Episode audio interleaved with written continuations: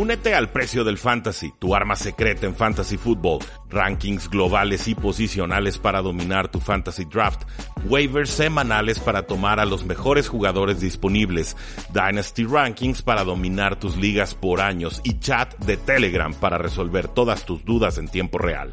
Visita stam.store diagonal precio NFL o da clic al link en este episodio para suscribirte.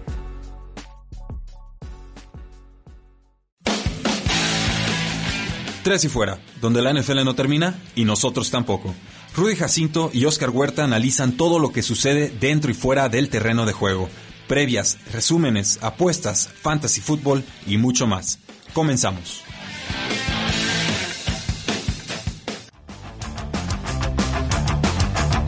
Saludos a todos y bienvenidos a un programa más de Tres y Fuera, donde la NFL no termina y nosotros tampoco.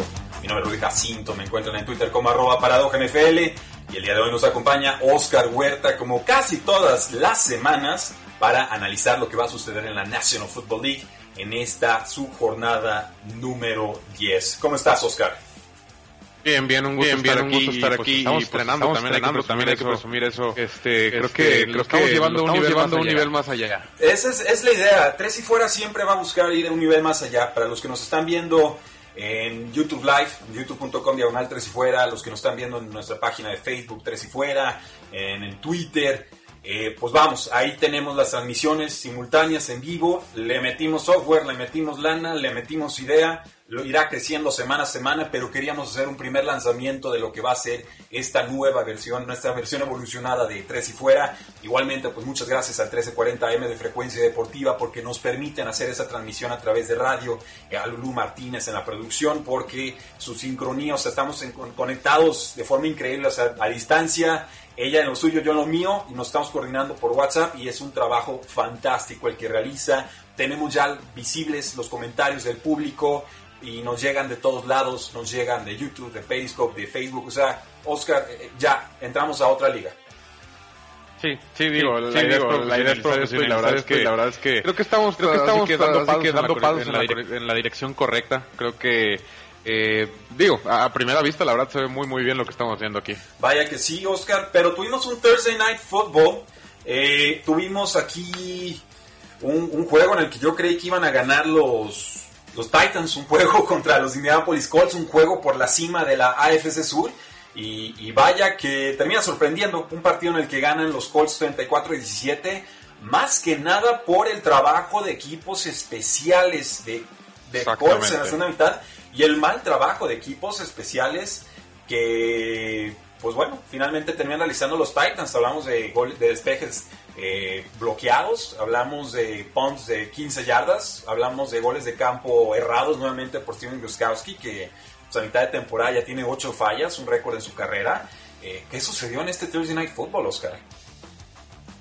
Eh, pues justamente eso que dices, equipos especiales, este, por ahí tengo muchos fanáticos de los Colts que, que diario, diario me mandan mensaje cada que su equipo va ganando. Y un saludo para todos.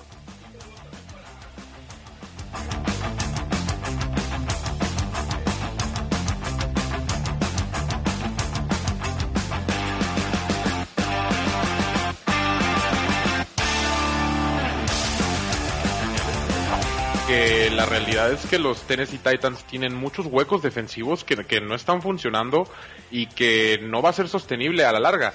Creo yo que todos tienen muy buen equipo. Creo yo que sigue siendo un mejor equipo que los Indianapolis Colts, a pesar de todos los fanáticos que quizá ahorita me comenten o me digan eh, todo lo que piensan, pero e-, es una situación rara. Creo que las fortalezas de Colts se encajaron perfectamente con las fortalezas de Titans. Y, obviamente, punto y aparte, lo de la patada bloqueada, lo de la patada de 17 yardas, eh, fue un partido que se le acomoda a Rivers de cierta manera. No, tuvo un gran partido Rivers de todos modos, pero eh, los pasecitos cortos, ese tipo de cosas que, simplemente ahorita Titanes no, no es capaz de detener. Eh, fue factor, así de sencillo. Obviamente, eh, otro factor fue la defensa de Colts, que, la verdad para mí está jugando como top 3, yo creo. Creo que ya llegamos a ese punto ya con todos saludables. Y... Sí,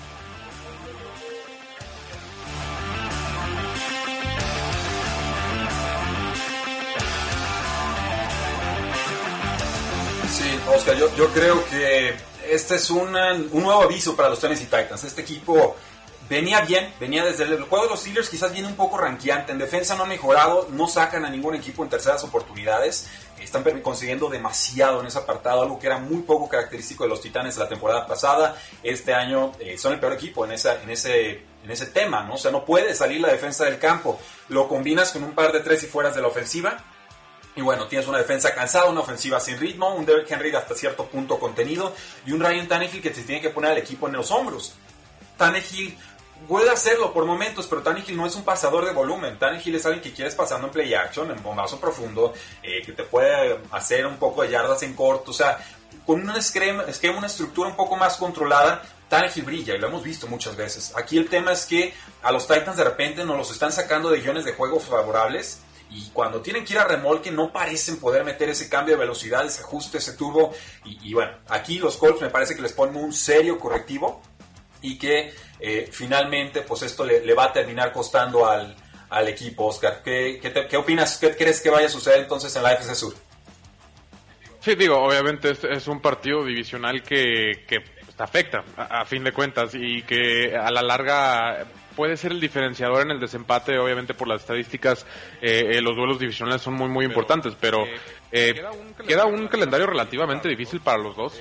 Eh, los Indianapolis Colts todavía tienen que volver a enfrentar a, los Tennessee Titans. Por ahí, tienen que enfrentar a Houston. Dos veces que Houston sabemos que de repente te puede sacar eh, una sorpresa, sabemos que Deshaun Watson eh, pues, es, un coreback muy muy capaz y la realidad es que eh, pues esta división va a estar muy, muy para todos. Para todos.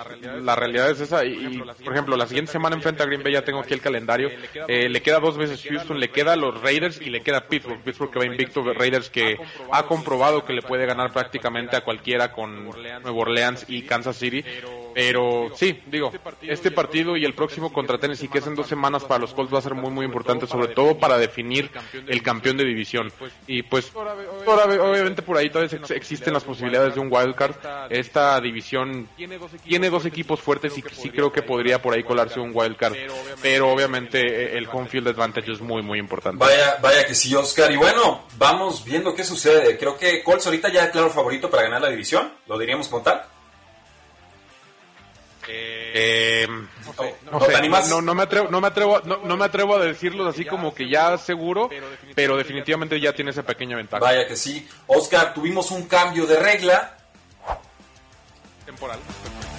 Eh, un cambio de regla que es una especie de plan contingencia, ¿no? Una, una propuesta del NFL votada de forma unánime en la cual si no se juegan todos los partidos de una temporada regular, o sea, si por el tema del COVID-19 algún juego no se llega a disputar, eh, la postemporada tendría a ocho equipos en cada lado de las conferencias, en la FC y en la NFC.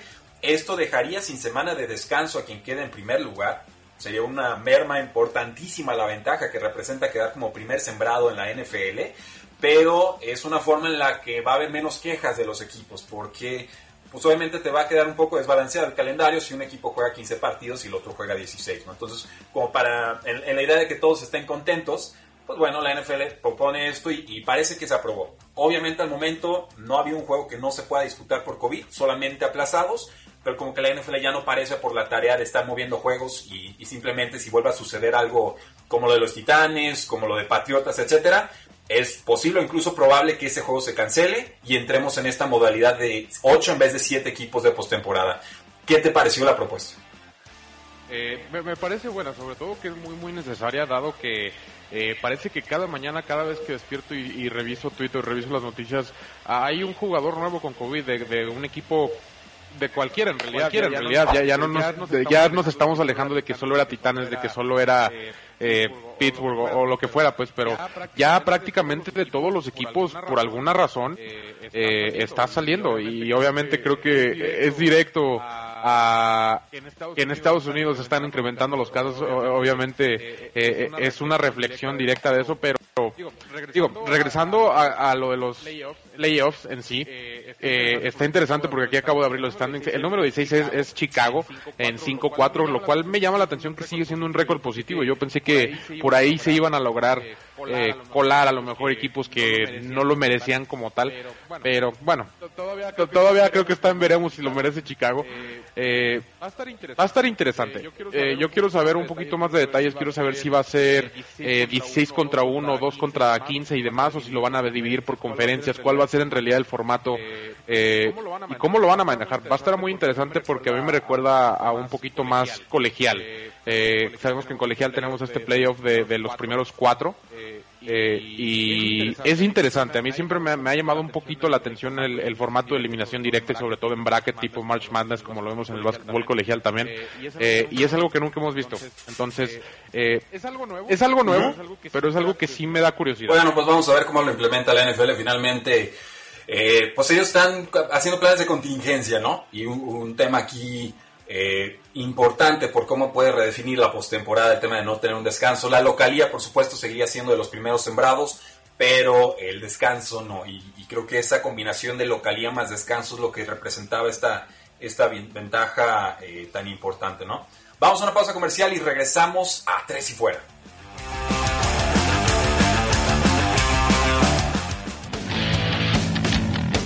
Quedan temas en la mesa. Ya regresa Tres y Fuera.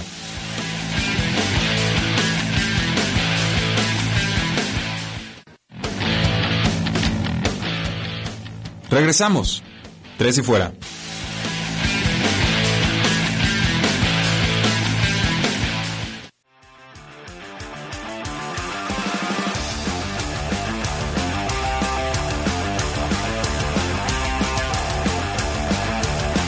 Regresamos a Tres y Fuera, donde la NFL no termina y nosotros tampoco. Yo soy Rudy Jacinto, me acompaña Oscar Huerta. Oscar, espero que estés listo porque hay muchos partidos, muchísimos partidos que analizar el día de hoy. Ya hablamos del Thursday Night Football en el que ganaron los Colts a los Titanes de Tennessee. Y ahora lo que tendremos que hacer es, por supuesto, analizar el resto de la jornada, comenzando con Águilas de Filadelfia visitando a los Gigantes de Nueva York, un partido en el que Águilas es favorito por 4 puntos y que el over-under o la línea combinada está en 44 y medio. ¿Cómo resolvemos este partido, Oscar? Eh, pues, ¿te, acuerdas, de que jugaron hace, hace unas semanas donde, Daniel Jones eh, tropezó y yo creo que va a ser algo muy parecido. ¿Va a tropezar? Eh, eh, alguno, va a tropezar eventualmente en esta división, la verdad ya no sabemos ni qué esperar, pero sí, va a ser un partido, es que me, cuesta tanto trabajo, estoy viendo aquí los récords, que Águila solo lleva un ganado más que Gigantes y no sé, me, da, risa esta división. Ya, ya, no sé qué esperar, pero sí creo que Águilas gana este partido.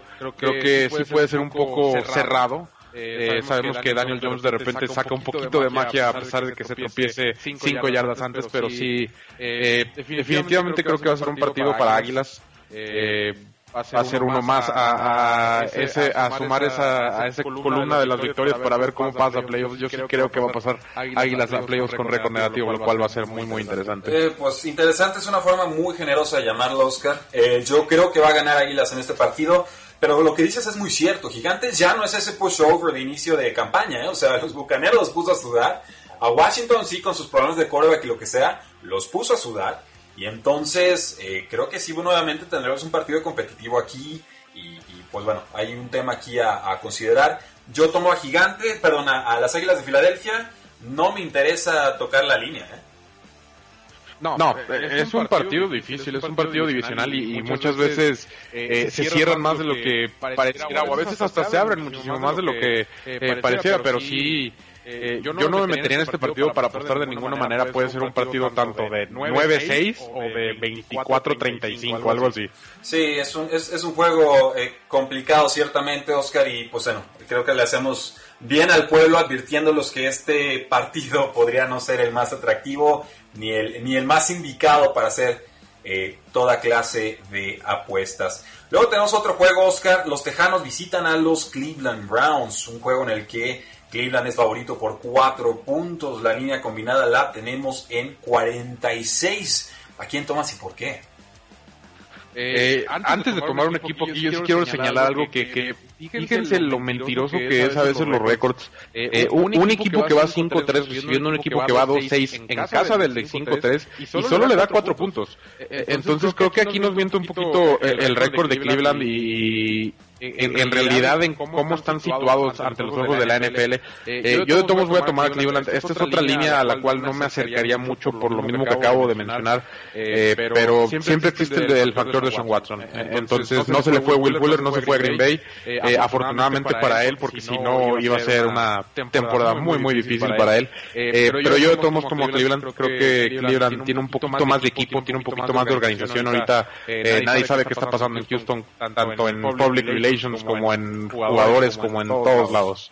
Sí, yo, también me voy a ir con Cleveland, eh, sobre todo porque, pues bueno, creo que aquí lo importante es el regreso de Nick Chubb. Y pues por eso es, es, significativo, ¿no? Porque es un equipo que quiere correr todo el tiempo. Cleveland, eh, a partir del juego terrestre, entonces trata de establecer el, juego aéreo y con una defensa férrea tratan de controlar los partidos. Creo que la línea ofensiva de Texans va a conceder esas oportunidades de captura sobre Sean Watson.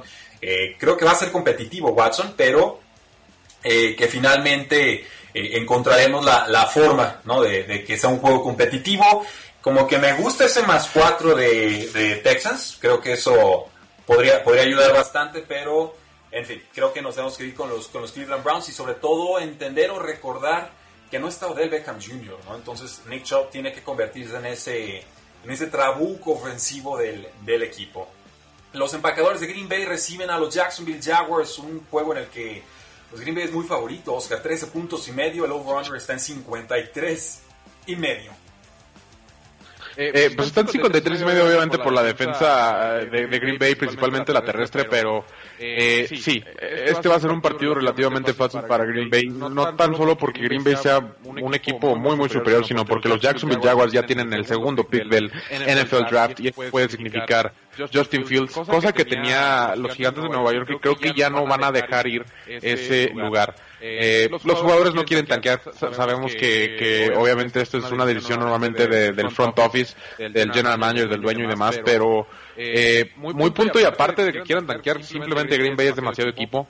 Eh, yo no, tomaré la línea por el simple asterisco de la defensa de Green Bay y, lo que podría a lo mejor eh, convertirse, podría a lo mejor eh, en el cuarto cuarto permitir bastantes puntos y, dejar que se acerquen a menos de dos posiciones o, a, diez puntos, algo así, eh, y con eso ya no cubre la línea.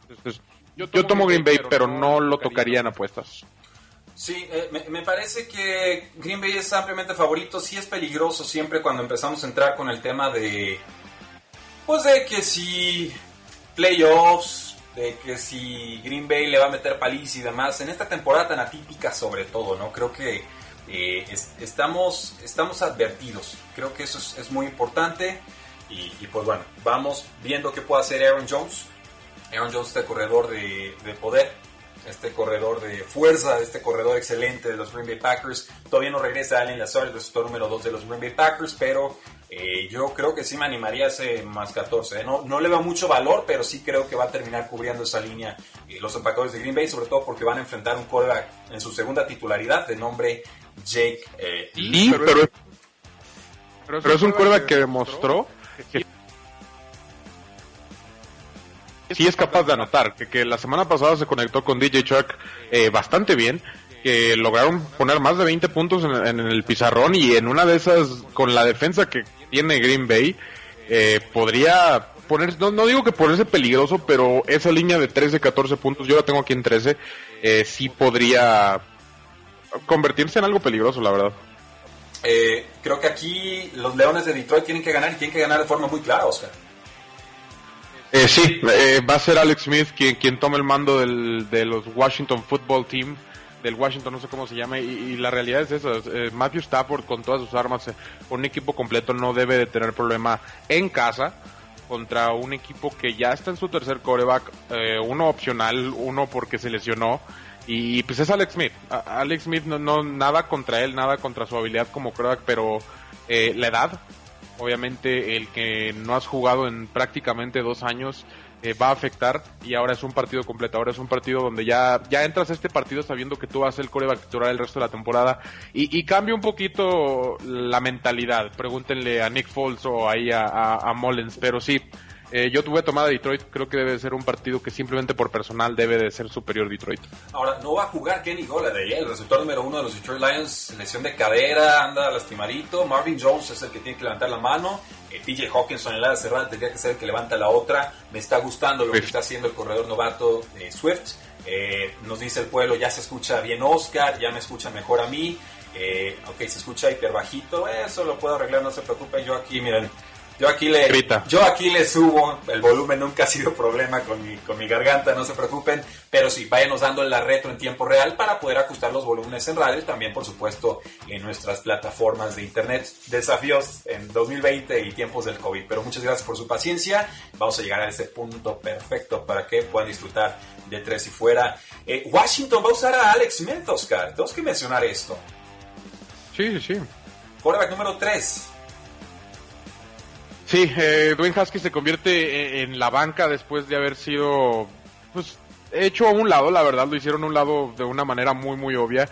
Eh, obviamente se lesionó a Kyle Allen, pero pues es Alex Smith, o sea, Alex Smith y con banca de Dwayne Haskins, quien en realidad ya no quieres ahí. Eh, entonces, eh, Ron Rivera se encuentra en una situación de, pues es lo que tengo y a ver qué sale. Eh, creo que yo que eso va a ser lo principal. Y curiosamente están a un juego de la división, del liderato de división. Sí, o sea, es, que Washington todavía se puede colar a la postemporada, ¿no? Eh, no sé a qué, pero se pueden colar a la postemporada. Y lo mismo podría decir de Águilas y de Vaqueros y de Gigantes, ¿no? No sé a qué van a postemporada, pero pueden llegar y ciertamente, este, pues bueno, creo que, hay que resolverlo. No es el pueblo que el volumen ya está perfecto. Ahí está. Les dije que vamos a llegar y lo logramos. Muchas gracias a todos por seguirnos y por compartir esta transmisión. Un partido más antes de irnos a la pausa, Oscar. Las Panteras de Carolina reciben a los Tampa Bay Buccaneers. Estos bucaneros que les pegaron el repaso de su vida y a Tom Brady también. Eh, contra los Santos de Nueva Orleans, quizás el peor partido en la carrera de Tom Brady. Me recordó aquel lejano juego de visita a Arrowhead Stadium en 2014, cuando decían se acabó Tom Brady. Y me recordó también un partido de debut en el 2003 de Patriotas contra Buffalo Bills, que fue eh, un repaso de auténtica época.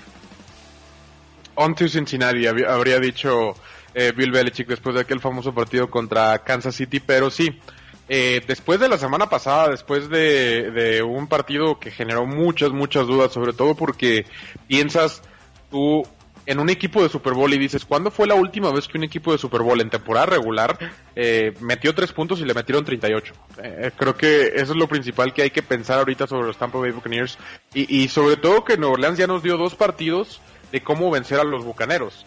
Eh, se vio que es la criptonita de, Tampa Bay, que, que, la realidad es que Tom Brady no funciona bien cuando está siendo presionado, cuando no juega bien su línea ofensiva. Sabemos que eh, Marshawn Lattimore cubrió perfectamente bien a Mike Evans y, sabemos que pues este también es un partido que podría, eh, a base de buen cocheo de Matt Rule, complicársela a Tom Brady. Sabemos que, que este partido sabemos que Carolina ha venido jugando bien en ciertos partidos, sabemos que Carolina ha funcionado con sus piezas jóvenes con sus novatos en la, a la defensiva. Jeremy Chin está dando una muy muy buena temporada y, que podría complicarle el partido a Tom Brady de, muchas maneras, de, con muchos esquemas y blitzes exóticos que, hemos visto de repente por parte de, de, Matt Rule que le causan problemas a Tom Brady. Yo voy a tomar a las Panteras. Ah, wow, ok. Tú los ves mejor a las Panteras de Carolina que a los Bucanos de Tampa Bay. Todo, todo, mi monólogo fue, fue prácticamente para tomar a las Panteras, pero sí, eh, después de lo que vi la semana pasada, después de lo que vi con Gigantes, creo que están en una posición incómoda los Bucaneros. Sí, yo voy a aguantar con Bucaneros una semana más porque entiendo que la ofensiva está no eh, en sintonía, no está sincronizada, es, no, es menos que la suma de sus piezas con Mike Evans y Chris Godwin y Antonio Brown y, y con Gronkowski y demás que si le llegas por supuesto con presión en el centro, a Tom Brady lo resiente más que otros mariscales de campo, todo esto lo entiendo. Pero la defensiva fue la que colapsó también contra los Santos de Nueva Orleans y eso no es lo que normalmente eh, esperaría que sucediera. Eso, eso fue muy raro, extraño, novedoso de alguna manera eh, para mí. Eso, eso no creo que necesariamente se vaya a repetir en este partido contra las Panteras de Carolina. Entonces, como decía, bueno, voy a aguantarlos, voy a apostar por ellos una semana más si no cumplen contra Panteras, eh, ahí sí suenen todas las alarmas, porque ya quedaría tres o cuatro semanas atrás esa versión poderosa que vimos de los Bucaneros de Tampa Bay contra los empacadores de Green Bay, la victoria 38 a 10, que sí sucedió y que sí sigue importando, pero que conforme vaya quedando más atrás en el tiempo, pues obviamente tendremos que ir descontando cada vez más para efectos de pronósticos de, de fútbol americano y sobre todo de quiénes van a entrar y cómo a la postemporada. Vamos a una pausa y regresamos a Tres y Fuera.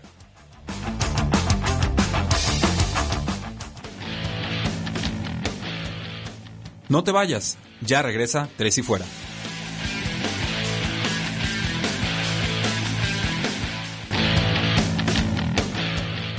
Es hora de más, Tres y Fuera.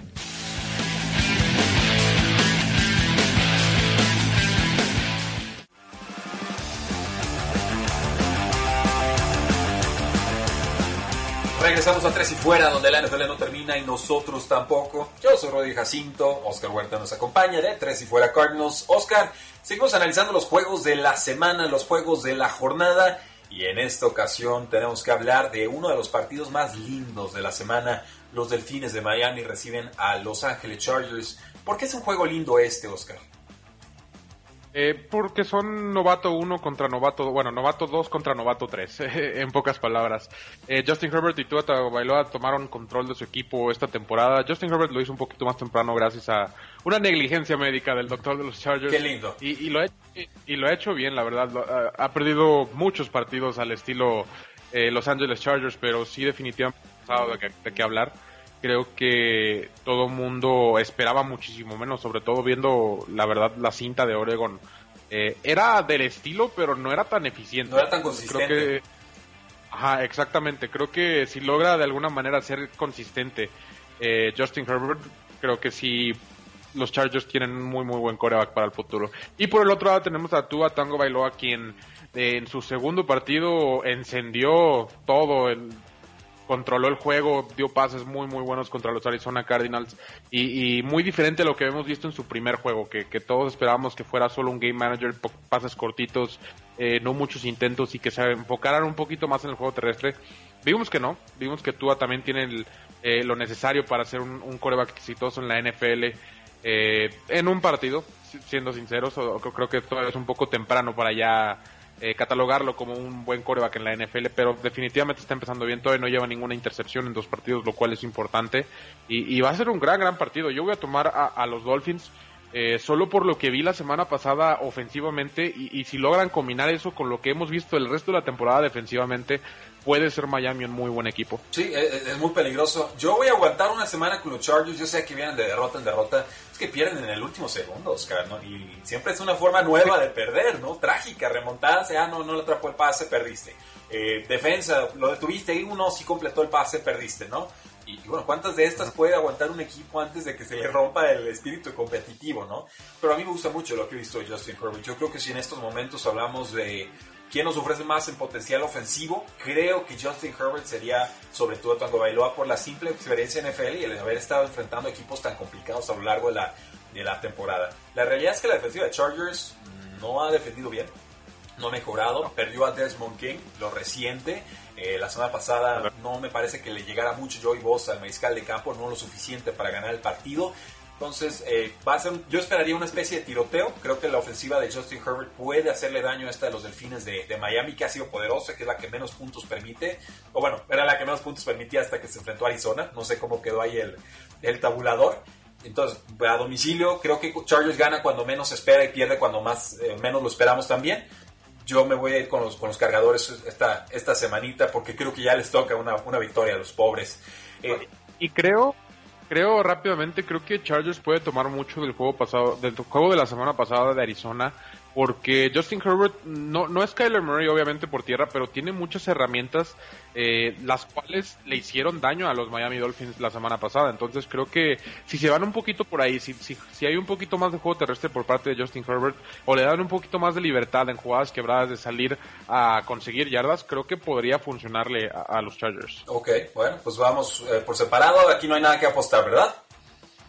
Eh, no, es un juego difícil y como dices tú, puede ser un tiroteo que puede terminar siendo para cualquier lado y, la línea es muy, muy delgada. Ok, igual vamos pensando en un parlay de tres equipos que lo podamos ofrecer al pueblo, ya que no hemos mencionado mucho de qué puestas sí tomaríamos y cuáles no. Nos enfocamos un poco más en el análisis NFL.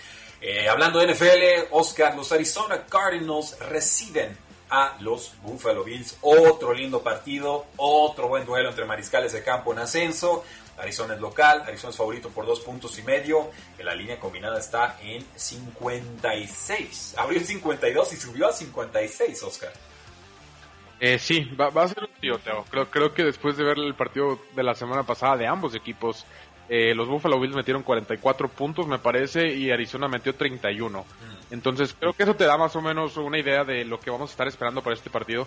Y sobre todo, que son defensas que no han jugado relativamente bien en las últimas dos semanas o tres. Arizona había tenido una buena defensa en las primeras semanas, sobre todo en la zona roja, pero obviamente el enfrentar a Russell Wilson y bueno, tú a Tongo Bailoa ahora en un gran partido, eh, cambia eso. Creo que va a ser un partido de muchos, muchos puntos. Va a ser un partido donde ambos quarterbacks van a brillar bastante y donde nos va a dar una idea más o menos de dónde están parados ambos equipos. Este es un partido difícil para ambos. Creo que es un poquito diferente el partido para Buffalo al de la semana pasada, donde simplemente Seattle no defiende. Eh, ataca bastante, lo, cual va a ser el caso con Arizona, pero, pero creo que sí van a encontrarse con un poquito, aunque sea más de defensa en comparación a la semana pasada. Y por parte de Arizona sí esperaría un poquito más de, juego aéreo, sobre todo porque Kyler Murray tiene esa capacidad y sobre todo que eh, van a estar atacando el lugar donde no esté Davis White. Y, así tiene que ser, la realidad es que con la baja de Davis White va a ser eh, crucial. Despertó Buffalo a la ofensiva, despertó Arizona también a la ofensiva. Va a ser un lindo partido, la, la línea está peligrosa en 56. ¿Altas o bajas, Oscar? Eh, de tener que meter algo, yo metería altas. Con todo y 56, wow. Ok. Con todo y Ok, bueno, eh, yo voy a tomar a Buffalo para ganar este partido. Creo que eh, hemos visto un poquito mejor a la defensiva. Yo ya desconfío mucho de la defensiva de Arizona. Sé que ese partido contra Seahawks nos maravilló porque le pegaron mucho a Russell Wilson, porque provocaron entregas de balón. no sé, Oscar, se me está escapando algún tema en defensa. ¿Qué, ¿Cuál es la esperanza ahí? cabe mencionar que, la semana pasada no estuvo ni Drake Patrick ni Byron Murphy para Arizona. Eh, ni Devon y... Ah, exactamente. Eh, ni Devon Kennard, quien, quien sirve mucho para presionar el quarterback. Eh, van a tener perímetro completo. Eh, va a ser importante eso. Entonces, por ahí podría a lo mejor protegerse un poco. Yo de también voy a tomar los Buffalo Bills. Ok, bueno, nos estamos... Aquí básicamente estamos diciendo en postemporada, Buffalo parece más contendiente que Arizona, ¿no? Creo que es como el análisis. Entonces, a domicilio debería de ganar Buffalo a Arizona. Eh, sí, eh, eh, creo que a lo mejor ese podría ser el pequeño factor, el hecho de que Buffalo va a viajar muchísimas horas para tener que llegar a Arizona y jugar en un horario al que no está acostumbrado, en otra temperatura a la que no está acostumbrada, podría a lo mejor ese ser el factor. Creo que este estos son de los casos donde podría pesar un poquito más la casa. Muy bien. Las Vegas Raiders recibe a los Broncos de Denver, duelo divisional. Raiders es favorito por 3 puntos y medio y la línea combinada está en 51. Oscar, hemos visto el, ascenso del receptor novato Jerry Judy, hemos visto un poco ranqueante a Noah Fant, perdieron a su tight Alberto Buena. Eh, las dudas de, de Drew Locke ahí siguen, eh, mete muchos puntos en tiempo basura o remontadas último segundo, pero no es una forma consistente de vivir en la NFL. Eh, justamente eso que dices, creo que las dudas con Rulock están incrementando lejos de desaparecer y, como dices tú también, son muchos puntos en cuarto cuarto donde ya prácticamente eh, no importan. O sea, sí importan de cierta manera, pero ya son, ya es cuando una defensa contrincante está cansada, te está permitiendo pases de 10, 15 yardas eh, y defensa preventiva, todos atrás, a verlas venir. Famoso soft zone que le llaman donde pues, te están cuidando los pases de 30 yardas para que evitar que avance rapidísimo y a lo mejor les anotes 3, 4 touchdowns eh, en el cuarto cuarto, pero esas son las estadísticas de Drew Lock prácticamente. Eh, la realidad es que va a enfrentarse a una defensa que a lo mejor le va a permitir un poquito más. No ha estado jugando también la defensa de Raiders, pero el ataque de Raiders ha estado jugando como un ataque top 10 desde que llegó Gruden y, eso creo que le puede afectar bastante a Broncos. Creo que le pueden pegar y, pues es en casa de Raiders. creo que yo, yo, yo, yo tomo Raiders, sinceramente, y, creo que solo van a incrementar las dudas sobre Locke. Sí, yo, yo creo que Josh Jacobs, el corredor de Raiders, va a poder establecer el terrestre. Hemos visto más involucrado a Devontae Booker, este ex corredor de los Broncos de Denver, precisamente, bueno por aire, no tan bueno por tierra. Tuvo sesenta y tantas yardas y supió de forma bastante adecuada a Josh Jacobs. Entonces, ojo ahí, puede haber un 1-2 interesante que se está formando en las Vegas Raiders. Del lado de los Broncos, pues a, verlas venir, creo que le van a poder correr. Eh, tengo dudas sobre la secundaria. No termino de encontrarle forma a este equipo. Sé que las lesiones han sido crueles con ellos, pero para ellos y para muchos otros equipos, ¿no? Entonces, pueden ser competitivos los Broncos. Creo que lo que nos han mostrado en ofensiva Raiders este año es, superior y por eso los estaría tomando en este partido. ¿Tomarías algo a la línea o por ser divisional no lo quieres tocar? No, ya sabes cómo soy con los divisionales. me, alejo un poco, pero de tener que tomar a alguien eh, yo tomo a Raiders y las altas, bueno, el over-under se me hace un poquito alto en 50.5. Aquí lo tengo yo. No son precisamente las ofensivas más explosivas del mundo. Eh, Henry Brooks les cumple, la cosa es que no lo buscan casi, entonces hay que aprovechar un poco más la velocidad. La cosa es que Raiders parece que quiere hacer ofensivas de 8 minutos cada que tiene el balón. Eh, y lo está haciendo. La, realidad es que lo está haciendo y eso está desgastando muchísimo al rival. Y pues el hecho de buscar a Henry Rocks es avanzar 50 yardas en 3 segundos. Entonces no, no va con el plan de juego. Más bien creo yo que está sirviendo como un anzuelo. Y antes de irnos a la pausa, Oscar, los Pittsburgh Steelers reciben a los Cincinnati Bengals. ¿Recuerdas que este partido lo mencionábamos mucho en pretemporada, como diciendo, igual para este juego, Joe Burrow ya puede llegar más embalado, podría hacerle pelea a Steelers, le ganen el segundo juego del cruce divisional. Pues llegó el momento, Oscar. Este es el, momento importante para Joe Burrow y Cincinnati. Steelers es favorito por 7 puntos y medio. Abrió a menos 10, bajó a menos 7.5. Y la línea combinada está en 46. Aquí la duda o el tema es que no va a participar el corredor Joe Mixon, así que Giovanni Bernat será el corredor de Cincinnati en la titularidad. Eh, sí, y, creo que son dos cosas que no esperábamos hasta ahorita. Es eh, una, que Pittsburgh fuera 8-0 y que fuera de líder divisional y que fuera el único invicto de la liga y que estuviera jugando muy bien. Y dos, eh, en realidad lo bien que está llegando Joe Burrow a esto. Sé que el récord no lo, no lo refleja tanto porque van 2-5-1, pero la realidad es que Joe Burrow es el mejor elemento o uno de los mejores elementos de ese equipo. Ese es quien ha estado cargando de alguna manera eh, el equipo y no me sorprendería, no voy a tomar a los Cincinnati Bengals, voy a tomar a los ah. Pero eh, esta puede ser la sorpresa de la semana. Creo que eh, Pittsburgh, sobre todo ofensivamente, ha bajado un poco el ritmo, ha generado algo de dudas. Eh, y en una de esas, en donde Joe Burrow logre pasar esa primera línea de linebackers, logre atacar un poquito más el juego profundo, creo que podría darle batalla a Pittsburgh. Hemos visto que este equipo invicto de los Steelers tiene fallas, Oscar. O sea, este equipo no, no, hay un equipo perfecto en la NFL y si lo hay, ciertamente no son los acereros creo que es de los peores equipos de 8-0 que he visto. ¿Por qué? Eh, pues, ve, cómo han ganado. La, realidad es que el diferencial de puntos que tiene Pittsburgh, no tengo el número exacto ahorita, pero no es de un equipo de 8-0. Creo que traen más 8 o 9, eh, es de un solo dígito ese diferencial. Y, y la realidad es que ofensivamente, por ejemplo, en, yardas totales son número 27, en yardas por aire son número 21, en yardas por tierra son número 19. Esos no son números de un equipo que va 8-0. Y, y sí, va 8-0, obviamente su defensa ha sido un factor muy, muy importante. Y obviamente Mike Tomlin es un gran, gran coach quien ha estado sacándole jugo a lo que tiene. Eh, pero no es sostenible. Estar ganando por 3, 4 puntos y, e irte invicto eh, durante mucho tiempo eh, no, no pasa muy seguido y creo que estamos cerca de ver el final del invicto de, los Steelers. Ok, pero no crees que vaya a ser esta semana.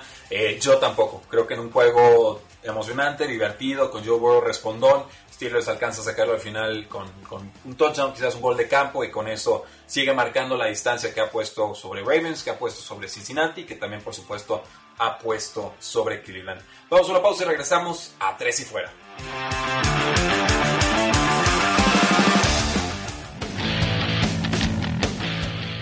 Pausa y volvemos a Tres y Fuera.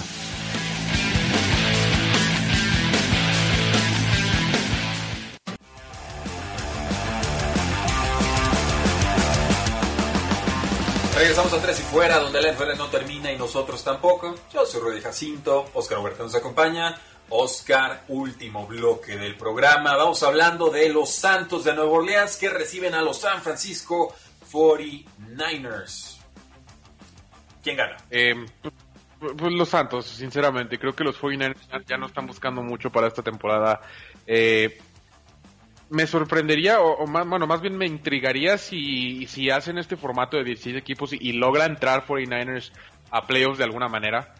Eh, ¿qué, tan de lleno se, se, irían? O sea, obviamente eh, regresaría Jimmy Garapolo, regresaría George Kittle, regresaría eh, esperaría que todos tus jugadores a la defensiva, salvo Bosa, eh, porque ese fue ACL y no estoy muy seguro de Solomon Thomas, pero sí, Eh, más que nada me intrigaría eso respecto a los 49ers si llegan a entrar a playoffs con ese formato de 16 equipos, eh, cómo se llevarían a cabo. Pero pues específicamente para este partido, eh, lo que vimos la semana pasada de los Saints fue muy bueno. Creo que el regreso de Michael Thomas fue importante para Drew Brees. Creo que le da un poquito más de flexibilidad y pues hizo trizas en realidad a una defensa de Bucaneros que había estado jugando muy muy bien. El hecho de tener a Alvin Camara en el equipo obviamente te abre muchas muchas opciones. Eh, no quiero decir va a ser un partido fácil, pero no creo que se le complique mucho a los Santos de Nueva Orleans. Vaya que sí, nos dice Manuel Esaú Vargas Osuna por Facebook. Hablen del verdadero juego de la semana, Tua versus Herbert. Llegaste tarde, compañero del juego, ya lo mencionamos. Eh, opinión dividida, Oscar tenía a los Delfines, yo tengo a los Chargers ganando ese partido, pero el programa queda guardado en podcast y en video y por supuesto puedes revivirlo o entramos un poquito más a detalle eh, fuera del aire. Gracias por eh, visitarnos en nuestros espacios virtuales. Sí, yo creo que gana Santos. Regresó Michael Thomas, lo hizo con 5 recepciones, unas 55 yardas. Emmanuel Sanders con su touchdown. Alvin Camara, que es la bujía brújula y estrella del norte del equipo. O sea, con Alvin Camara el resto del equipo funciona. Drew Brees con sus pases de 5, 10 yardas, pero funciona. La defensa respondió. Marshawn Lattimore, como siempre, borró a Mike Evans del campo contra los Bucaneros de Tampa Bay. O sea, están agarrando forma, Oscar. Estos Santos eh, necesitaban el regreso de Michael Thomas. Creo que su segunda mitad de temporada será mejor que la primera. Lo he dicho desde hace ya dos semanas y creo que iremos notando ese ascenso del equipo de los Santos. La línea es de menos 10 puntos, Oscar. Yo se la doy, ¿eh? Yo, yo le doy los 10 puntos a los, a los Santos. Yo, si tengo que tomar una línea, yo aquí tomo el, el menos 10 y en el over-under de 48 y medio, no sé qué opinas. Eh, yo también tomaría a los Santos de con, con el menos 10 y, y respecto a línea, yo creo que también tomo, tomo el over. Yo creo que eh, puede alejarse bastante Saints y obviamente nos, todos conocemos este garbage time de, de Nick Mullins que anota dos, tres touchdowns eh, y juega bien en el cuarto cuarto.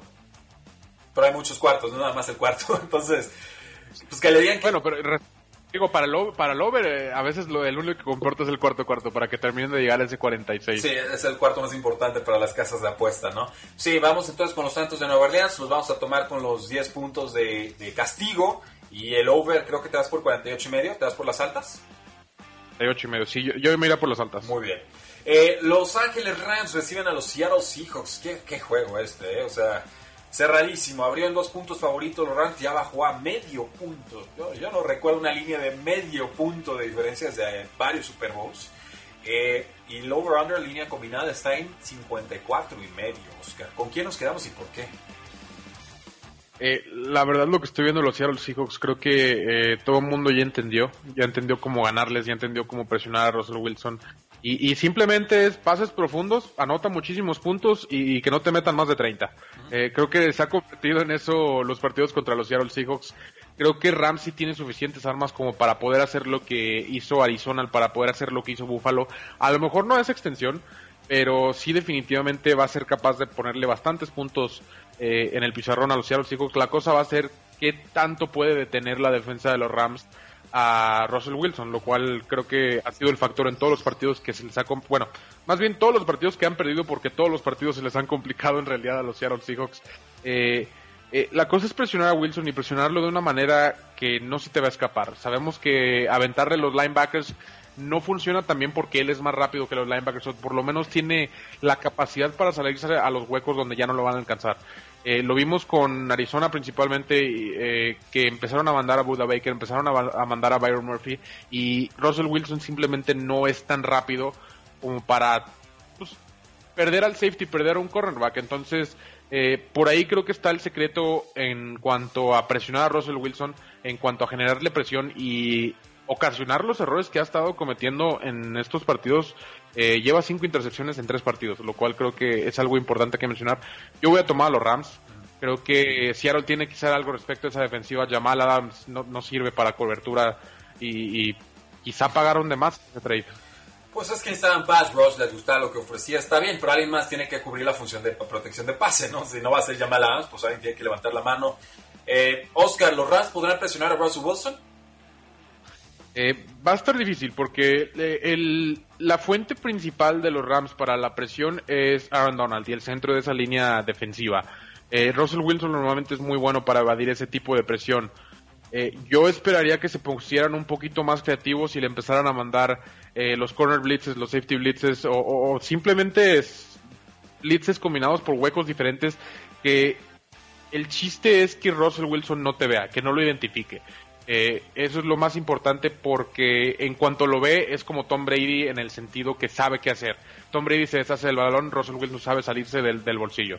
Eh, entonces eso va a ser factor. El chiste es presionar a Russell Wilson eh, con jugadores rápidos y de maneras no convencionales. ¿Cuántas veces va a capturar Aaron Donald a Russell Wilson? Cero. Cero, no le va a llegar. Porque nos preguntan Emanuel de Saúl. Eh, sí le va a llegar, pero pues no lo va a alcanzar. O sea, yo creo que sí va a penetrar, pero no creo, creo que él, eh, o sea, Russell Wilson es demasiado inteligente y demasiado bueno en el bolsillo para poder, para que alguien que viene de frente, al menos que sea una jugada quebrada, que ya lo está correteando hacia la banda, no creo que logre tumbarlo. Yo creo que va a haber una captura de Aaron Donald. Yo creo que sí va a haber buena y adecuada presión de los Rams en este partido. Y por eso creo que ganan los Rams. Eh, por contra, dudo mucho de pass rush de, Seahawks. Sí hicieron el trade por Carlos Dunlap. Es buen jugador. Todavía se está adaptando al esquema. Si a Jared Goff no lo presionas, Jared Goff te mata. O sea, Jared Goff en bolsillo bien protegido puede ser de lo mejorcito en la NFL. Cuando lo presionas es de lo peor. O sea, es de los que más resiente la presión. Eh, y, y, Seahawks pues, le ha costado defender en secundaria y también presionar. Por eso el movimiento de Carlos Dunlap. Eh, juego cerrado, divisional. Me voy a apostar que el equipo de California se la lleva. Que el viaje de Seahawks no es muy largo, pero el viaje sigue siendo un viaje. Y que eh, podrá correr bien este, esta ofensiva de los Rams contra la de los Seahawks. Oscar, en Sunday Night Football tenemos a los Patriotas de Nueva Inglaterra recibiendo a los Baltimore Ravens, un juego en el que Baltimore es favorito por 7 puntos y medio. La línea combinada está en 43 y medio. Me gusta para las altas.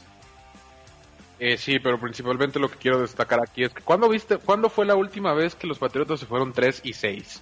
Eh, porque creo que eso es lo que va a pasar eh, después de este partido. Los Baltimore Ravens simplemente, ofensivamente creo que son demasiado, a, pesar de que es el punto fuerte, entre comillas, ahorita de, los Patriotas de Inglaterra, pero, el simple hecho de tener a Bill Belichick eh, ahí hace tu fortaleza la defensa, pero la, realidad es que Baltimore es demasiado equipo. Creo que defensivamente tienen demasiado para lo que ofrece Nueva Inglaterra ahorita ofensivamente sí tuvo un mejor partido contra los Jets, Cam Newton sí tuvo un poquito de progresión, pero son los Jets. Entonces yo ese partido para mí prácticamente no cuenta en cuanto a, mejoramiento ofensivo y, fueron pasecitos en realidad de, 7, 8 yardas casi todos, lo cual me hace pensar qué tan cerca está Cam Newton de convertirse en Drew Brees.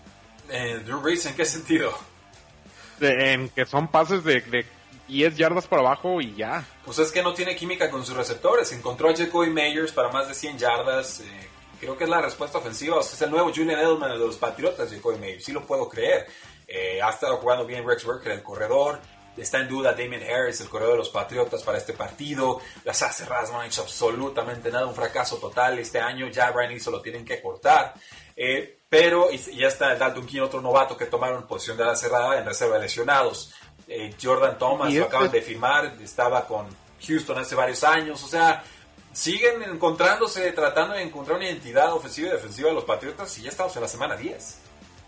Sí, eh, pero es eso justamente que dices. Creo que 100 yardas para Jacoby Myers y un juego bien de Rex Burkhead eh, no es suficiente para ganar a los Baltimore Ravens. Entonces, eh, para mí es un partido relativamente fácil para los Ravens. Estos, son los partidos que normalmente los Ravens apalean y no me sorprendería ni tantito. dice Manuel eh, Vargas, salto en este juego, pienso que será paliza de los Ravens. Entonces vamos a tomar a los Ravens con el 7 y medio y vamos a tomar las altas, Oscar. Eh, sí, sí me gusta para las altas. Creo que eh, Ravens puede meter más de 30 puntos solos y eso nomás me le deja dos touchdowns a Nueva Inglaterra. No, no le damos el beneficio de la duda a Bill Belichick en un esquema defensivo hay que pueda complicar a Lamar Jackson. ¿no? Ese es el, posible factor X. Y, creo que no va a ser factor Bill Belichick. La cosa es que aunque le encuentre cómo detener a Lamar Jackson, creo que no tiene el personal para hacerlo. Ya, nos dice Manuel Vargas y Belichick aún defiende sus picks de draft muy mal. Eh, no es malo en el draft, la cosa es que de repente falla en el 1 y el 2. De 3 para adelante acumula picks los, y le ha conseguido talento, pero los picks de primera y segunda ronda sí los ha fallado en, fechas recientes y por eso el roster no tiene talento joven, barato o efectivo.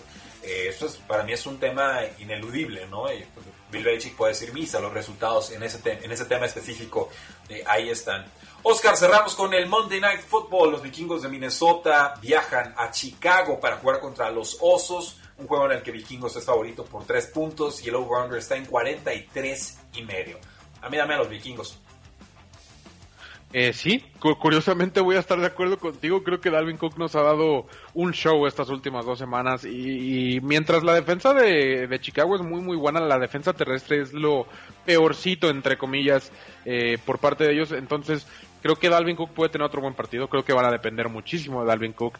Y, cuando no, pues sigue estando Kirk Cousins con dos receptores relativamente, bueno, bastante buenos eh, entonces creo que eh, ya tiene opciones Minnesota. Creo que la defensa es lo que no ha estado jugando tan tan bien. Eh, ha mejorado respecto al principio de la temporada, pero tienes a Dalvin Cook y del otro lado está Nick Foles y Montgomery. Entonces hasta por simple personal creo que Minnesota tiene un mejor equipo, sobre todo porque está tan cargado eh, en Chicago al lado defensivo y la ofensiva simplemente no existe. Eh, me da curiosidad Chicago cuánto cuánto tiempo más va a aguantar con Nick Foles. Sí, no, es que la defensiva le puede ganar a cualquiera, la ofensiva puede perder contra cualquiera. Entonces Nick Foles no es la respuesta y no lo va a hacer este año. Se le lastimaron jugadores, el corredor, eh, etcétera, etcétera, etcétera a mí dame a los vikingos, creo que ganan por más que esta diferencia de, los tres puntos, porque tienen ofensiva y de repente en defensiva se pueden comportar, pero es más lo que dejará hacer en ofensiva Osos que lo que realmente creo o espero de la defensiva de los vikingos. Muchas gracias a todos por habernos acompañado en el programa del día de hoy. Yo soy Rudy Jacinto, nos acompañó Oscar Huerta. Quédense en la transmisión del 1340 de AM Frecuencia Deportiva, porque la NFL no termina y nosotros tampoco. Tres y fuera.